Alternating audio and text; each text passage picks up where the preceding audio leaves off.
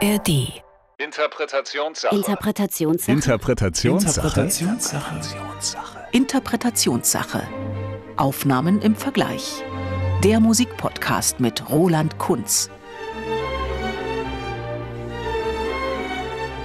Heute geht es um Mozart, die späte G-Moll-Symphonie.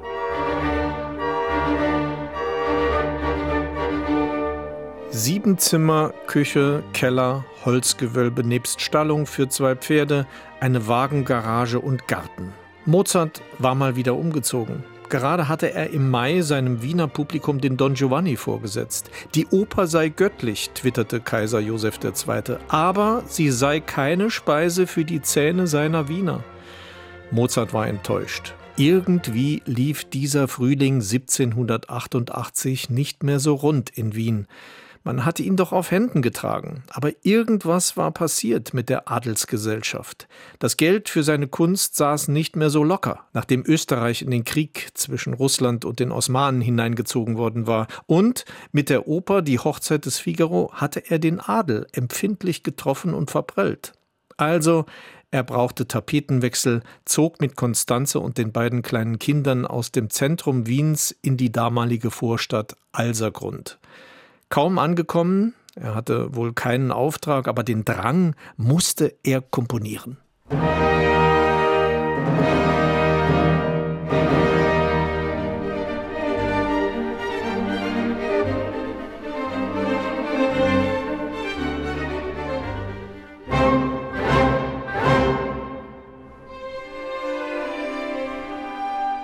Drei Symphonien in kürzester Zeit, innerhalb von circa acht Wochen neben etlichen anderen Werken. Die Feder jagte nur so über die Blätter.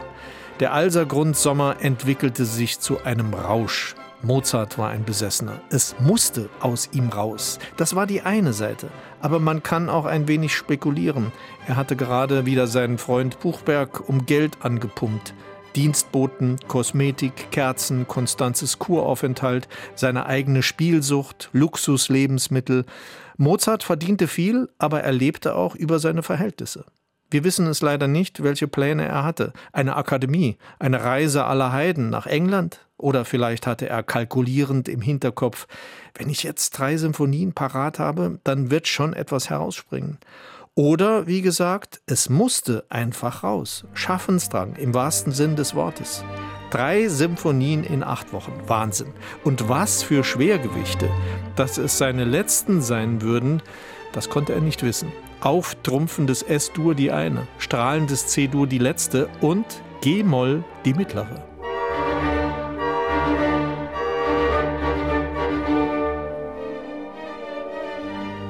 G-Moll, eine absolute Rarität. Nur zwei von insgesamt 41 Symphonien hat Mozart überhaupt in Moll geschrieben und beide in G-Moll. Eine mit 17 in Salzburg und nun die späte in Wien.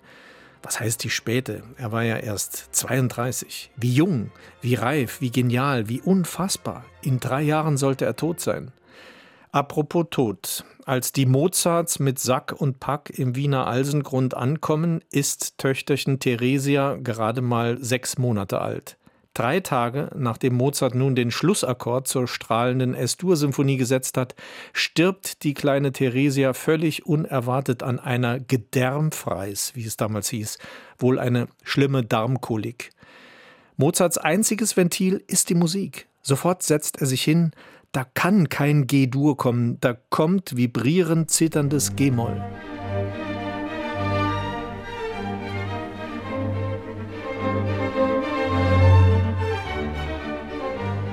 Und jetzt wird es spannend. Wie geht die Nachwelt damit um? Die G-Moll-Symphonie ist eines der am häufigsten aufgenommenen Werke überhaupt. Wie gehen die Dirigenten damit um? Was lesen sie aus der Partitur heraus, beziehungsweise was interpretieren sie in die Anfangstakte hinein? Vier unterschiedliche Aufnahmen habe ich aus der Flut mal herausgenommen. Zunächst eine recht klassische Aufnahme mit den Münchner Philharmonikern unter Leitung des Probenfanatikers Sergiu Celibidache. Bei ihm ist das Pulsen im Orchester von Anbeginn ein stabiler Fluss, über dem sich die, ja was ist es denn, klagende Seufzermelodie ausbreitet.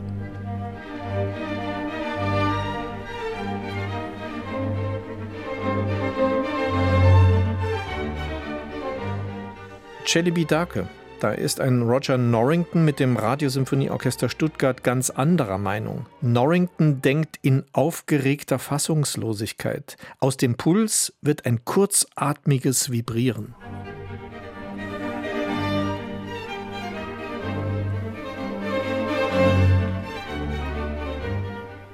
Soweit mal Roger Norrington.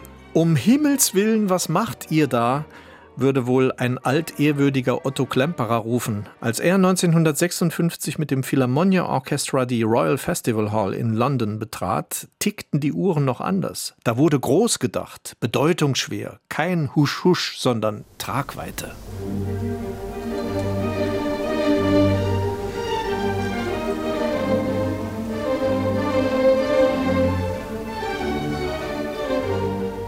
Otto Klemperer und dann gibt es ja auch noch die, die es besonders authentisch machen möchten. Das heißt, in historischer Aufführungspraxis, mit dem Instrumentarium, den Darmseiten und Gegebenheiten, die Mozart damals noch vorfand. Als Beispiel Ton Kopmann. Da klingt G-Moll in 415 Hertz, also einen halben Ton tiefer als die heute üblichen Aufnahmen. Mozart authentisch.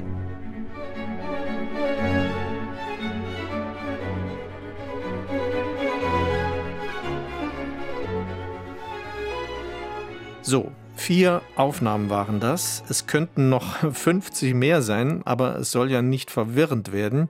Die Aufnahmen zeigen, alles Interpretationssache. Und so bekommen dieselben Noten je nach Tempo und Sichtweise eine ganz andere Bedeutung bzw. Bedeutungsnuance. Denn klar ist, und das gilt ja für alle Aufnahmen, diese G-Moll-Symphonie, so beliebt sie ist, sie ist nicht das Stück, mit dem Mozart beabsichtigte, dass es beim Einkaufen im Supermarkt Glücksgefühle auslösen sollte. Nein, es ist ein dramatisches Stück Musik, der Spiegel einer aufgewühlten Seele, die sozusagen fieberhaft arbeitet, um Trauer zu bewältigen. Die kleine Theresia ist tot. Welch eine verzweifelte Stimmung muss in den neuen Räumen im Wiener Alsergrund geherrscht haben. Es sitzt tief und bricht sich Bahn in diesem ständigen kleinen Seufzermotiv in der Melodie. Und das über aufgewühlt vibrierendem Grund. Sergio Celibidache kommuniziert das an die Münchner Philharmoniker und an uns. Nochmal die erste Aufnahme. Er lässt die klagende Melodie singen und zeigt selbst bei den blockartigen lauten Einwürfen des Orchestertutis keinen Ausbruch, so wie es bei anderen Aufnahmen der Fall ist. Meiner Ansicht nach ist das ein Mozart, der sich in aller Trauer im Griff hat.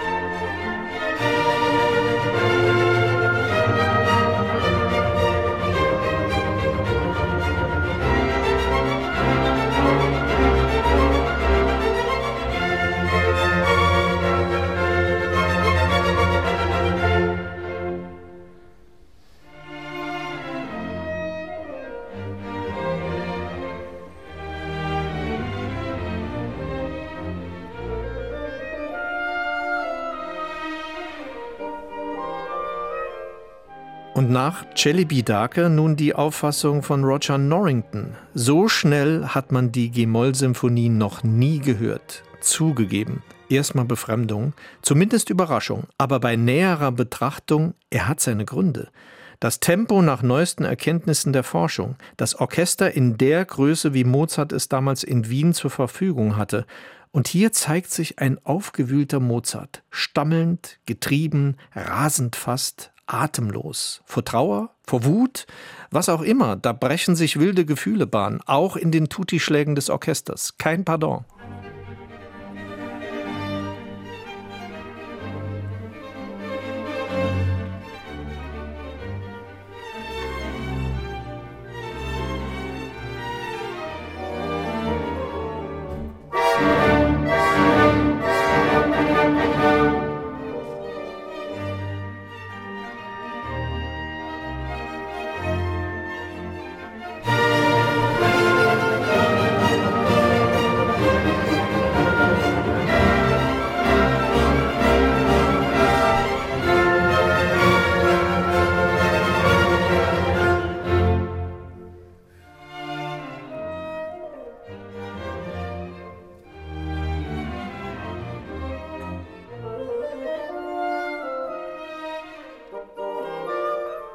Das war Roger Norrington. Gehen wir wieder 60 Jahre zurück. Der 71-jährige Otto Klemperer steht vor dem Philharmonia Orchestra. Für ihn sind, damals in den 1950er Jahren, Mozart-Symphonien noch Vermächtnisse.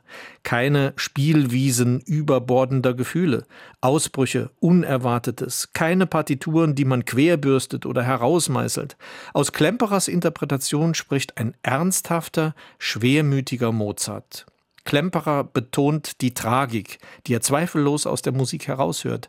Und das kann für ihn nur im gedehnten Tempo und mit romantischer Schwere funktionieren.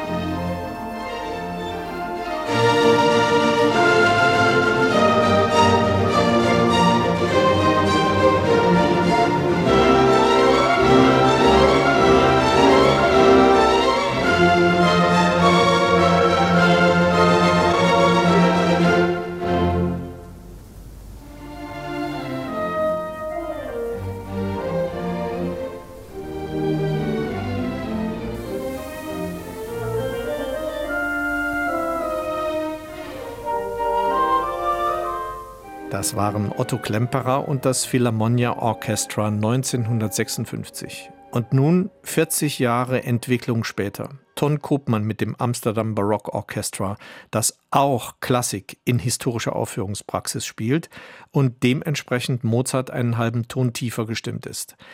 Das gibt der Musik etwas Dunkleres, Mystischeres, zumal Ton Koopmann zur Aufnahme eine kleine Kirche im holländischen Haarlem gewählt hat. Das Tempo schnell – der Einstieg ersetzt einen Impuls und bringt ein schwingendes Rad in Gang, über dessen Puls die Melodie so markant gesetzt ist, dass sie fast tänzerisch erscheint. Sie hat auch plötzlich etwas Duftiges. Hier steht nicht der schwermütige Mozart im Bild, sondern es scheint eine Erinnerung zu sein an leichtere Tage, aber die Orchestereinwürfe erden immer wieder sehr schnell diese leichtfüßigen Passagen.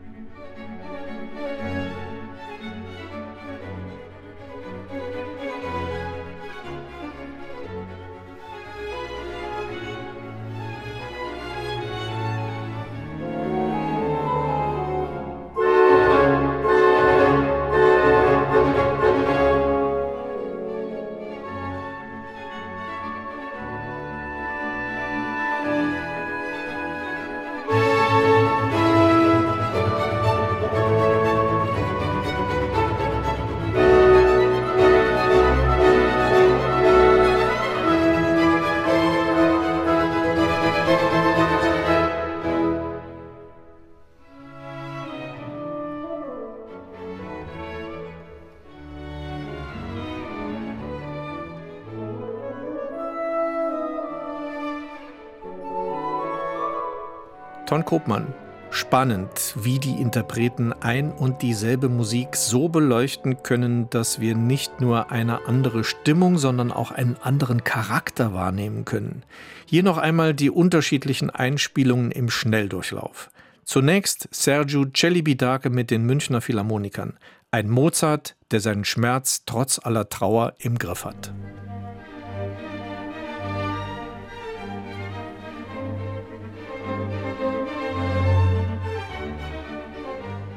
Jetzt Roger Norrington mit dem Radiosymphonieorchester Stuttgart und einem rasenden Mozart, rasend in seinen Trauergefühlen.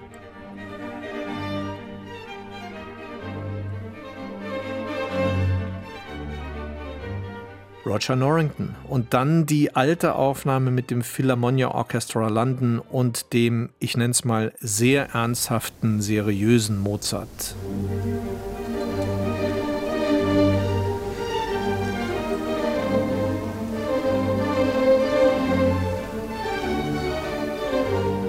Und zum Schluss noch die historische Aufführungspraxis, einen halben Ton tiefer mit Ton Kopmann und dem tänzerisch duftigen Erinnern.